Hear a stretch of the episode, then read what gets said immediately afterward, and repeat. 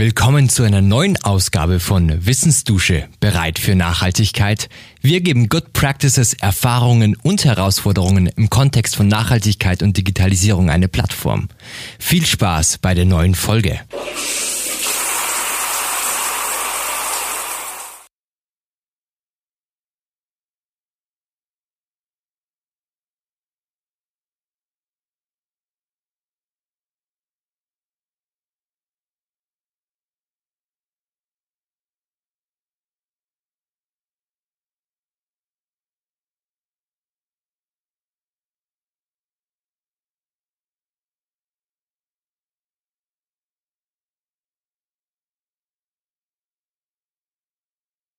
Lieber Thomas, ich freue mich sehr, dass ich heute mit dir spreche und Thema des heutigen Gesprächs ist ja dein Buch Machtmaschine, was du mit Professor Maya Schönberger von der Oxford University zusammengeschrieben hast. Und bevor wir jetzt richtig tief in das ganze Thema Innovation und Open Data starten, würde mich mal interessieren, wie wurde dein Interesse für die ähm, ganzen technologischen Themen überhaupt geweckt? Wie bist du dazu gekommen? Also danke erstmal, dass ich bei dir sein darf. Das freut mich sehr. Und ähm, so ein Grundinteresse war seit äh, früher Jugend vorhanden. Ne? Ich bin ähm, Jahrgang 71, also dann so mit Commodore C64 aufgewachsen, ein bisschen Atari und so. Ähm, ähm, insofern finde ich es auch immer so bisschen, bisschen lustig und interessant, wenn die jungen Leute immer so sich als Digital Natives ähm, bezeichnen, aber irgendwie dann die Vorstellung offenbar haben, dass ähm, jetzt die äh, jetzt heute die Generation, die Generation X oder die wo Leute irgendwas über 40 sind, ähm, dass die so äh, quasi ohne digitale Technologie aufgewachsen wären. Das ist, ist ja nicht ganz so. Äh, beruflich war es so, dass ich eigentlich einen um Umweg gegangen bin. Also ich bin erstmal so, ich eher so Sozialwissenschaften studiert und war dann, äh, wollte Journalist werden. Das bin ich auch geworden, war aber erstmal so politischer Journalist und mich für, für Geschichtsthemen interessiert, äh, für Wirtschaftsthemen, bin dann immer stärker in die Wirtschaftsecke gerutscht, was ich, was ich sehr spannend fand. Und im Zuge äh, gewissermaßen meiner Entwicklung hin zum Wirtschaftsjournalisten, da kam plötzlich immer mehr digital Digitalwirtschaftsthemen auf. Ne? Also so, ähm, als das Netz groß wurde, die, die erste Phase der New Economy, also so ab den Mitte der 90er Jahre, da war es natürlich total spannend, über die Schnittstellen von Technologie, Wirtschaft und Gesellschaft zu schreiben. Das habe ich gemacht. Und daraus gewissermaßen kam die, die, die Spezialisierung hin zu, zu jemandem, der im Wesentlichen über Technologie schreibt. Das hast du dann ja auch gemacht in verschiedenen Publikationen, beziehungsweise auch bei ähm, Brand 1. Und der Titel des Buchs ist ja Machtmaschine. Kannst du mal kurz erklären, was damit überhaupt gemeint ist? Ja, also der Titel ist Machtmaschinen, weil wir ähm, die Wahrnehmung haben, dass ganz viele oder dass, dass ein wichtiger Aspekt der Digitalisierung und wie Digitalisierung äh, Wirtschaft, Politik und Gesellschaft verändert, übersehen wurde, nämlich die Macht durch Informationsasymmetrien. Also Machtmaschinen per se sind digitale Systeme, die äh, denen es gelingt, Informationsasymmetrien aufzubauen. Also man hätte, hätte früher vielleicht das Herrschaftswissen genannt, in einer Art und Weise, wie wir es bis dato nicht gekannt haben. Da werden wir sicherlich später noch mal genauer drauf äh, eingehen. Aber ne, das ist der Kern der Macht, der Machtmaschinen ist die Fähigkeit, Informationen zu sammeln, sie auszuwerten und diese Informationen auch exklusiv zu halten, also so, dass andere sie nicht auswerten werten können. Und das in einer quasi sich selbst fütternden Maschine. Wenn du mal ne, so ein digitales Machtplattform aufgebaut hast, dann wird die halt immer datenreicher und dann kannst du auch irgendwie immer mehr Wissen aus diesen Daten rausziehen, wenn du derjenige bist, der über sie exklusiv verfügt und äh, andere, äh, andere, andere äh, außen vorhalten. Ne? Und der Machtbegriff, den verstehen Victor und ich so ganz, ganz klassisch im, im Max Weberschen Sinne. Ne? Das ist die Fähigkeit, ähm, jemanden in einer sozialen Beziehung irgendwie so zu etwas äh, zu zwingen, wozu der eigentlich keine Lust hat gegen sein Widerstreben, heißt, heißt es in der Originalformulierung, gegen seinen Willen. Und ähm, Max Weber fügt dann hinzu, ganz gleich, worauf diese Fähigkeit beruht, des ähm, Aufzwingens des eigenen Willen. Und im Fall der Machtmaschinen ist es Information. Also um das kurz zusammenzufassen, so eine Machtmaschine kann man eigentlich im Wesentlichen unter Informationsasymmetrie und Machtkonzentration und dadurch eine Exklusivität von dem Zugang zu Daten und dem Veredelung der Daten quasi charakterisieren. Genau, das ist gut zusammengefasst und, ne, und, stark diskutiert wurde natürlich die wirtschaftliche Macht, die daraus resultiert ist. Aber wir fassen das weiter. Und vielleicht ein ganz interessantes Beispiel hierfür ist, was wir auch im Buch bringen, ist die Art und Weise, wie ähm, das Duopol Google und Apple verhindert hat, dass wir in Europa eine echte Tracing-App bauen konnten. Also eine App, eine, eine Corona-App, bei der tatsächlich möglich gewesen wäre, nachzuvollziehen, wer wen getroffen hat, um dann denjenigen zu warnen oder mehr als zu warnen, auch das zu identifizieren und ihn unter Umständen ähm, unter Quarantäne zu, zu stellen, wenn er oder zu zwingen, einen, einen Test zu machen. Ähm, das hört sich jetzt vielleicht für den einen oder anderen, insbesondere wenn er so aus dem Datenschutz ähm, Hintergrund kommt, eh wie ein Horrorszenario an. Ich will jetzt auch gar nicht die Frage diskutieren, ob das sinnvoll ist, so eine Tracing-App zu haben, ja oder nein. Aber Fakt ist, dass Deutschland und Europa überhaupt keine Chance hatten, sich überhaupt zu überlegen, wollen wir so eine App, weil diese Entscheidung von Apple und Google ähm, vom Tisch genommen wurde. Die Option, eine echte Tracing-App mit zentraler Datenspeicherung, personalisierter äh, Verfolgung der Infektionsketten wurde äh, von Google und Apple insofern vom Tisch genommen, als dass sie einfach gesagt haben, wir unterstützen solche Apps in unseren, ähm, in unseren App Stores nicht. Und das heißt, dass die Entscheidung, hm, mit welcher Art von Technologie wollen wir in einem Pandemiefall gegen eine Pandemie forschen? Die hat damals nicht Angela Merkel oder Jens Spahn ähm, irgendwie so, ähm, wurde nicht von denen getroffen, sondern sie wurde von äh, den beiden CEOs Tim Cook und Sundar, Pichai ähm, getroffen. Und das kann nicht sein. Und das ist eine, ein, na, das ist der Fall, wo ein technologisches System oder Firmen, die ein technologisches System betreiben, Macht ausüben, die nicht demokratisch legitimiert ist und die eigentlich natürlich bei Regierungen liegen sollte, zumindest wenn sie demokratisch legitimiert sind. Ja, ich glaube, das ist auch ein schönes Beispiel für eine Dysfunktionalität des Marktes, die du da einfach gerade ansprichst, die sich halt, glaube ich, an vielen Ecken zeigt, gerade in so diesen digitalen Ökonomiemärkten. Ähm, was mich nochmal interessieren würde, du hast ja vorhin auch so ein bisschen gesagt, dass quasi die Machtkonzentration durch so Nebelkerzen und Irrglauben, die halt gesät wurde von den Hyperscalern, auch so ein bisschen aufrechterhalten wird. Und ähm, da würde mich mal interessieren, welchen Irrglauben oder Mythen sind denn so Nachzügler oder auch die Gesellschaft insgesamt aufgelegt? Ganz kurz, es war kein Marktversagen, sondern es ist Regulierungsversagen. Der Staat hätte ja, ne, also der amerikanische Staat hätte ja in dem Fall ähm, es so regulieren können, dass die, die, die ähm, diese Machtmaschinen das nicht können und dürfen. Aber äh, die zweite Frage, oder wo, wo, wo, wo du, glaube ich, gerade anspielst, ist die Tatsache, dass wir vielleicht in weniger innovativen Zeiten leben, als wir eigentlich glauben. Warum? Weil ähm, den Machtmaschinen, insbesondere jenen aus dem Silicon Valley, es gelungen ist, permanent ein Bild von sich zu zeichnen, als ob sie wahnsinnig innovativ wären, als ob sie den Fortschritt durch Technologie sehr konsequent und sehr gut vorantreiben würden. Und das war vielleicht mal so. Natürlich war Google ähm, eine, eine disruptive Firma, die eine, eine große auch, äh, technik-zivilisatorische Leistung gebracht hat, nämlich ganz viele Menschen auf der Welt Informationen zugänglich zu machen, die sie vorher nicht hätten finden können. Also ne, das, das, das Internet ähm, durchsuchbar machen für, für auch Leute ohne technische Kenntnisse. Das ist natürlich großartig. Aber wenn wir uns die letzten 10 oder 15 Jahre angucken, dann müssen wir hm, bei dem ganzen äh, Gerede um den Innovationshype ähm, der Digitalspieler mal die Frage stellen, was haben sie denn jetzt wirklich vorangebracht? Also bei den großen Herausforderungen, die sich äh, uns heute stellen, wo sind sie wirklich innovativ? Und inwieweit ne, ist irgendwie das, das nächste iPhone mit einer noch besseren Kamera irgendwie eine Innovation?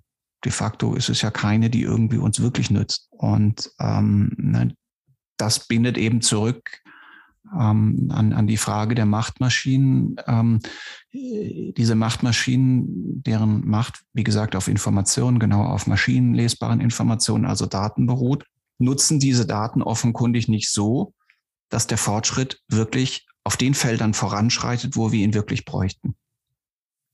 Und die Öffnung von Datenräumen würden dann ja quasi so dieser nächste große Sprung hervorbringen, ähm, könnte quasi wirkliche Innovation, also nicht nur einfach die nächste Kamera oder den nächstbesten Chip ähm, hervorbringen? Und wo lägen denn zum Beispiel auch Vorteile für den Mittelstand, wenn man sich, also wenn man zu einer radikalen Öffnung von Datenräumen kommen würde? Das ist äh, ähm, per se ein offener Datenraum begünstigt all jene innovativen Köpfe, die mit diesen Daten etwas anfangen können. Und wenn wir über unseren Vorschlag einer äh, Öffnung der Daten auch für Wettbewerber reden, dann teilt sich irgendwie mit, mit Mittelständlern reden, dann teilt sich irgendwie der Raum schnell in zwei Lager. Nämlich welche, die das ganz toll finden, zu denen gehören zum Beispiel mittelständische Online-Händler die sagen, wow, das würde uns in ganz vielerlei Hinsicht helfen, aus der Abhängigkeit der großen Plattformen ähm, uns zu befreien, indem wir nämlich selbst dann plötzlich wüssten, wie Al Empfehlungsalgorithmen, wie wir die, wie wir die stricken müssten, indem wir wüssten, welche Warengruppen wir wie ähm, zusammenpacken können, indem wir unser Pricing plötzlich besser machen könnten, weil wir hm, einfach, einfach sehen, ähm, weil, weil wir plötzlich einen ähnlich guten Überblick über den Gesamtmarkt haben, wie das Amazon hat. Die finden das ganz toll, weil sie erkennen, sie bekommen Zugang zu Daten, mit denen sie ihr Geschäft besser machen können.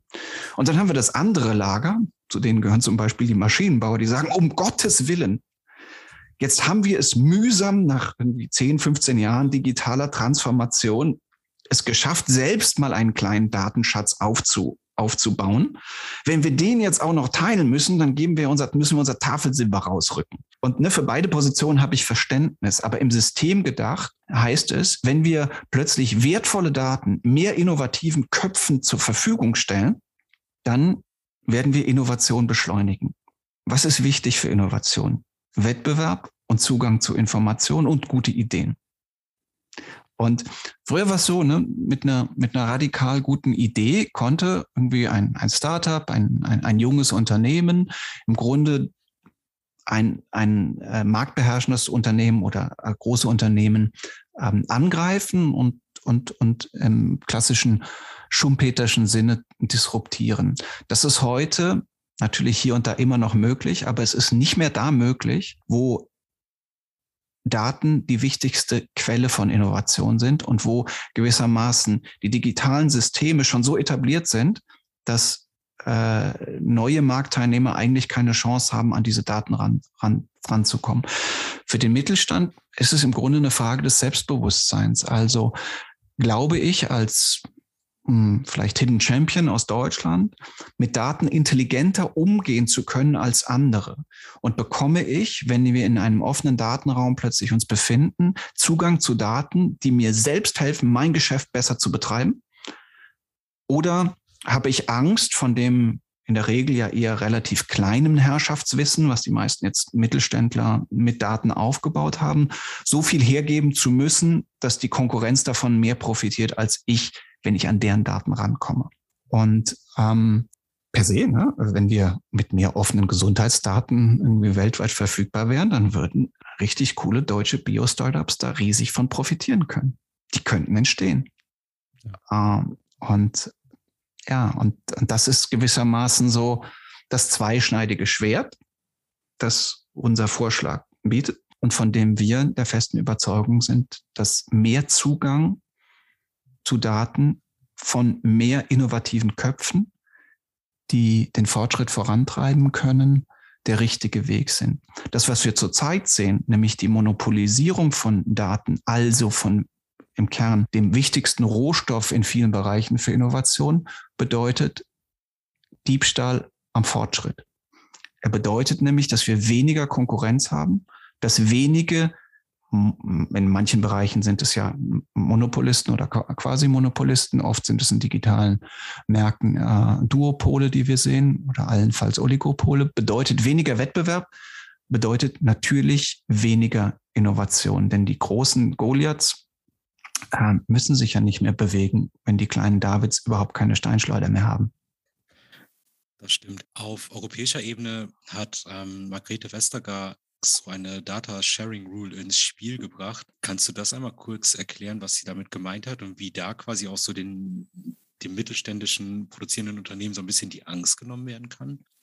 Also die Data Sharing Rule ist gewissermaßen nur der Überbegriff für verschiedene Gesetzesinitiativen, in denen Elemente des Data Sharings, der, des Zugänglichmachens von bis dato exklusiven Daten angelegt sind. Also da gibt es Elemente im Digital Markets Act, da gibt es Elemente im Digital Services Act und es gibt jetzt auch ein, eine Vorlage für ein Data Act, die alle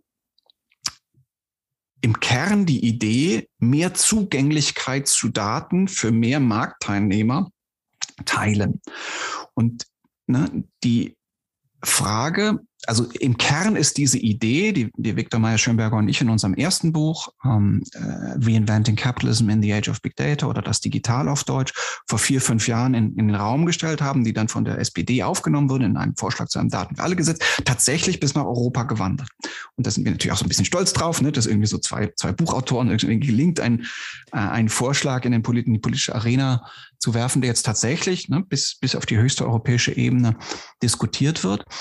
Und also was, was die Vestager möchte oder was die EU-Kommission auf jeden Fall möchte, ist ähm, Interoperabilität zu verbessern. Das ist irgendwie die, die erste Voraussetzung, damit man überhaupt Daten äh, besser überhaupt ja teilen kann. Das zweite ist, dass sie ähm, sowas wie Datenintermediäre, Treuhände einrichten müssen, die dann gewissermaßen eine Infrastruktur bieten, wo, und das ist noch nicht genau festgelegt, aber bestimmte Marktteilnehmer halt einen Teil ihrer Daten hinterlegen dürfen oder müssen, diese Daten dort poolen und dann können andere Marktteilnehmer oder auch, und das ist der noch interessantere Aspekt, ähm, Unternehmen, die in einem ganz anderen Markt tätig sind, auch auf diese Daten zu, zugreifen und damit äh, irgendwie ihre Wertschöpfung verbessern, innovativer werden und, und, und so weiter. Und das geht im Kern in die richtige Richtung. Und ein drittes Element, das habe ich gerade ver vergessen, das ist das die, die sogenannte Datenportabilität zu erhöhen. Das heißt, dass wenn ich zum Beispiel als Mittelständler Kunde bei einem, in einer Cloud, bei einem Cloud-Service bin, es mir viel leichter gemacht werden muss, dass ich die Daten, die ich da mal, ähm, da mal, da mal äh, abgelegt habe, ähm, zu einem Wettbewerb wieder zurückzuholen, ähm, sie, sie zu äh, woanders, wie der Name Portabilität hat, wo, wo, woanders hin zu transportieren, sie selbst zu nutzen. Und dann gibt es noch ein viertes Element, und das besteht darin, dass wenn Daten in Interaktion von Kunden und einem Anbieter entstehen, zum Beispiel auch im Maschinenbau, ne, also du hast irgendwie einen Anbieter einer Maschine und der hat Kunden und so, äh, dann für einen faireren und offeneren Zugang der Daten zu sorgen, dass beide Parteien diese Daten dann nutzen dürfen. Ne, das ist ja mal in die eine, mal in die andere Richtung irgendwie un unfair gestrickt. So. Das ist die Kernidee und die entspricht dem, was wir ne, im Grunde seit, seit fünf Jahren fordern, nämlich mehr Zugang zu Daten, damit die Datenschätze von mehr Parteien, von mehr Akteuren, Marktakteuren genutzt werden können. Das Problem dabei ist, der Denke in der EU-Kommission fürchten wir, dass es ein bisschen ist wie bei der Datenschutzgrundverordnung. Im Kern gut gedacht, aber halt in der Ausführung nicht so wahnsinnig gut gemacht, weil viel zu kompliziert, viel zu viel Einzelregeln, so dass im Kern am Ende, und so ist es ja bei der Datenschutzgrundverordnung auch geworden, im Zweifelsfall die großen Machtmaschinen, die digital besonders kompetenten Player mit diesem Regelwerk viel besser zurechtkommen als der Mittelstand. Und ein bisschen sehen wir das jetzt schon in, in den Vorschlägen, sei es im Digital Markets Act, sei es in den in, im Data Act, sei es in dem Digital Services Act. Das ist wieder so ein komplexes Regelwerk, ähnlich wie bei der Datenschutzgrundverordnung wird, wo dann am Ende wenig von dem gut gemeinten tatsächlich umgesetzt wird und im Zweifelsfall sogar noch Innovation gekillt wird, weil diese ganze, ne, diese ganze Treuhänderregelung ähm, ne, nur wieder neue bürokratische Hürden aufsetzt, weil sie äh, neue, äh, neue Institutionen schafft, die dann auch wieder stark reguliert sind und so weiter und das Ganze nicht funktioniert. Unser Vorschlag war ja viel einfacher. Ne? Unternehmen, die in bestimmten Märkten tätig sind, die müssen, gibt so eine Registratur, die müssen einfach jedem ihre Daten, ein, ein Sample, ein Teil ihrer Daten anonymisiert, pseudonymisiert, von Geschäftsgeheimnissen befreit, dann schicken, wenn dieses Unternehmen, das ebenfalls in diesem Rechtsraum, in unserem Fall der EU tätig ist, ähm, sie anfordert. Und da gibt es keinen Zwischenhändler mehr, da gibt es technische Standards Ähm, und Missbrauch, wenn der dann, wenn, wenn, wenn dann Schindluder betrieben wird, muss natürlich hart bestraft werden.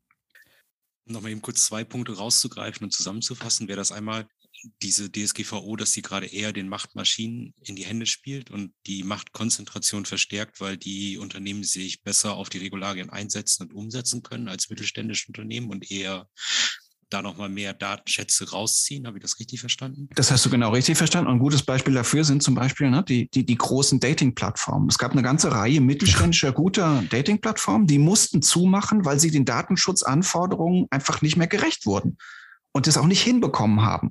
Aber die großen Dating-Plattformen, Tinder und so weiter, die haben das natürlich mühelos geschafft. Ist ja, ja auch völlig logisch. Ne? Äh, ne? Also anteilig, das ist ja gerade der Witz, wenn du diese, diese großen Digitalspieler, ne? die, die haben natürlich alle Mittel der Welt, um komplexe Regeln in ihren Systemen zu implementieren. Und das skaliert ja dann. Die müssen es ja auch nur einmal machen, aber jeder kleine Mittelständler muss es auch machen, auch einmal. Dann kostet den das vielleicht zehn Prozent seines Umsatzes, wenn das eine Digitalmaschine im Promillebereich ist, um ja. den Datenschutz zu, zu, zu implementieren. Ja. Und der, den zweiten Punkt, den du gerade gesagt hast, war ja dieses Sample quasi nur abgeben. Das heißt, ähm, dass man nach Umsätzen zum Beispiel schauen kann, wenn man jetzt irgendwie im Milliardenbereich Umsätze macht, teilt man pauschal 30 Prozent, wenn man eher im Millionenbereich ist, 10 Prozent, wenn man nur ein paar 10.000 Euro Umsatz macht, irgendwie nur ein Prozent und würde dann ja quasi von den großen Akteuren profitieren, weil man von seinen eigenen Daten als Kleinstunternehmen wenig gibt, aber viel bekommt, um dann halt innovative Potenziale freizusetzen und aufzuschließen. Genau, das wäre so ein progressives Modell. Das haben wir in unserem ersten Buch ähm, vor, vorgeschlagen. Das nennen wir das progressive, äh, die progressive Datenteilungspflicht, vielleicht auch eher in, in so Klassen gedacht, ne, so drei Gruppen bis, was weiß ich, 100 Millionen Umsatz bis eine Milliarde Umsatz, über eine Milliarde Umsatz oder irgendwie so. Auch da ne, haben wir gelernt, im Zweifelsfall ist auch das noch zu kompliziert.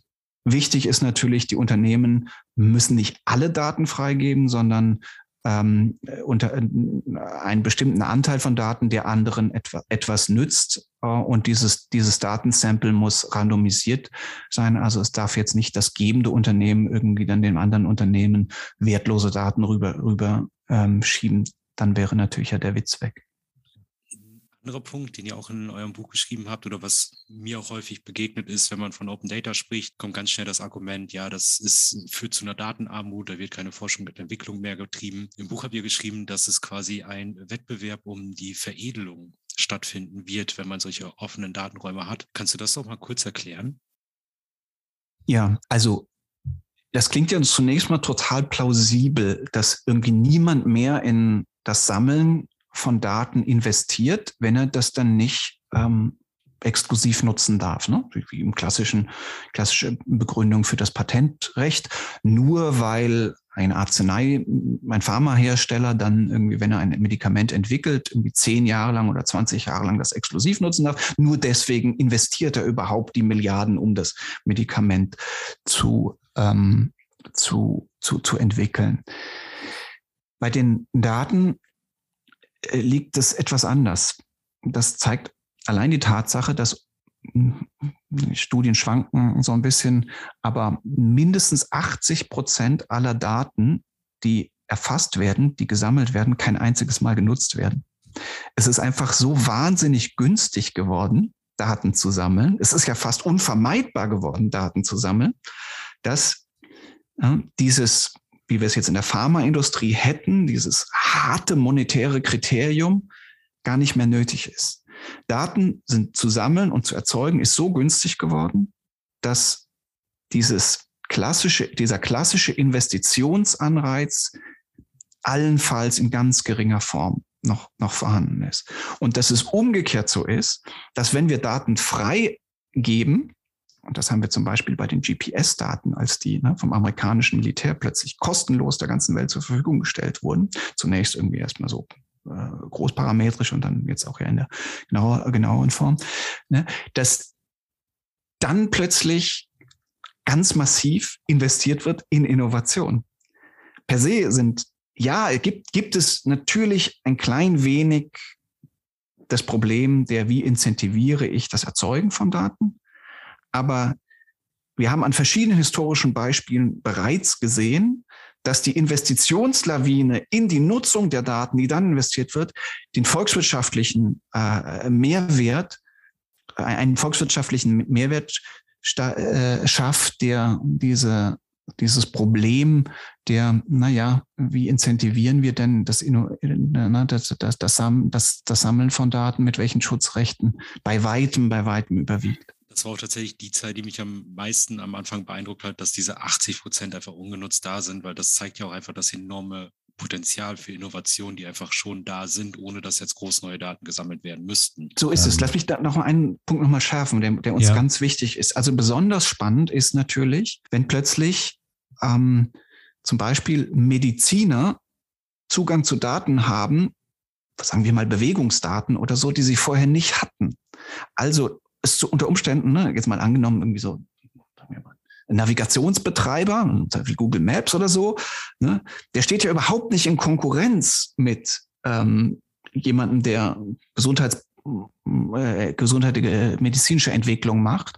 Und das heißt, wir wir, wir wissen, wenn, wenn, du, wenn du Daten im großen Stil, in einem großen offenen Datenraum freigibst, dann wirst du automatisch Innovationen ähm, fördern, von denen du vorher gar nicht wusstest, dass sie in dem Feld möglich sind. Weil ja die Innovatoren diejenigen sind, die plötzlich merken, huch, hiermit kann ich etwas anfangen, wo vorher nie irgendjemand dran gedacht hat.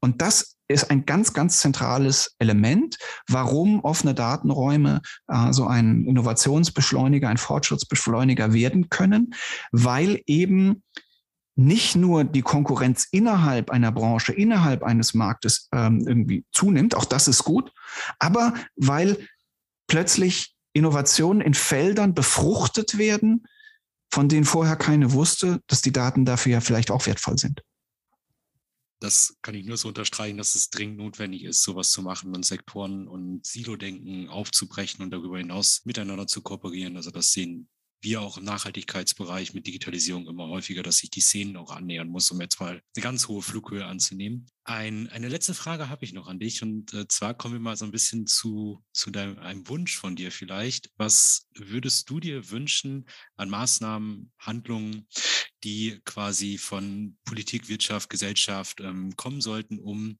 Datenräume zu Ermächtigungsmaschinen, wie ihr es genannt habt oder wie ihr es nennt, ähm, werden zu lassen? Also ist es der Abbau von Bürokratie oder vielleicht sogar noch eher? Ähm, wir wünschen uns das, was wir eine Datenschutz, äh, eine, Entschuldigung, wir wünschen uns eine Ergänzung zur Datenschutzgrundverordnung, die wir Datennutzgrundverordnung nennen. Ja? Also im Großen, zunächst mal in Europa umzusetzen, dass mit wenig Bürokratie, und das bedeutet natürlich auch eine Entrümpelung des Datenschutzrechts, all jene Zugang zu wertvollen Daten bekommen, von denen wir im Übrigen noch gar nicht wissen, welche wertvoll sind, aber zu Daten bekommen, die sie dann in der Tat, wie du sagst, veredeln können. Ähm, neutraler formuliert, die sie nutzen können, um den Fortschritt voranzutreiben und damit Informationstechnologie zu ihrem eigenen, eigentlichen Bestimmungszweck zurückzuführen. Informationstechnologie wie sie sich in den letzten 30 Jahren entwickelt hat, hat eben Machtmaschinen hervorgebracht, die Daten und Wissen monopolisieren und insofern asymmetrische Beziehungen herstellen zu jenen, die ihre, die ihre Systeme nutzen. Informationstechnologie, wie der sagt, Entscheidungen treffen können und zwar alle, die sie nutzen. Und wir kommen aus einem Zeitalter der Machtmaschinen in ein Zeitalter der Ermächtigungsmaschinen, wenn wir die zentrale Ressource, das Machtmittel der Machtmaschinen, die Information endlich wieder demokratisieren. Zugang zu Daten für alle unter Achtung des Datenschutzes natürlich. Zugang zu Daten für alle, die mit diesen Daten etwas anfangen können, ist kein Nullsummenspiel. Wir nehmen im Übrigen auch den, denjenigen, die heute die Daten haben, ja nichts weg. Die können sie ja weiter nutzen. Sollen sie auch. Die sollen endlich auch wieder innovativer werden. sondern wir heben das Spiel der Innovation auf die nächste Stufe, indem wir alle ermächtigen, Maschinen zu nutzen, Informationen zu nutzen, die dazu beitragen können, dass das passiert, was Menschen schon immer gemacht haben. Die Welt voranbringen. Ein wunderbares Schlusswort. Äh, dem ist eigentlich nichts mehr hinzuzufügen, außer Danke zu sagen für deine Zeit. Die ähm, Publikationen, über die wir heute gesprochen haben oder auch die du vorhin noch angesprochen hast, gibt es unten in den Notes. Und ja, mir bleibt nur zu sagen, danke Thomas für deine Zeit. Ich danke dir für die klugen Fragen. Bis bald. Abonniert unseren Podcast, so verpasst ihr keine neue Folge. Habt ihr Feedback oder Anregungen? Dann schreibt uns direkt über Kontaktdaten in den Show Notes.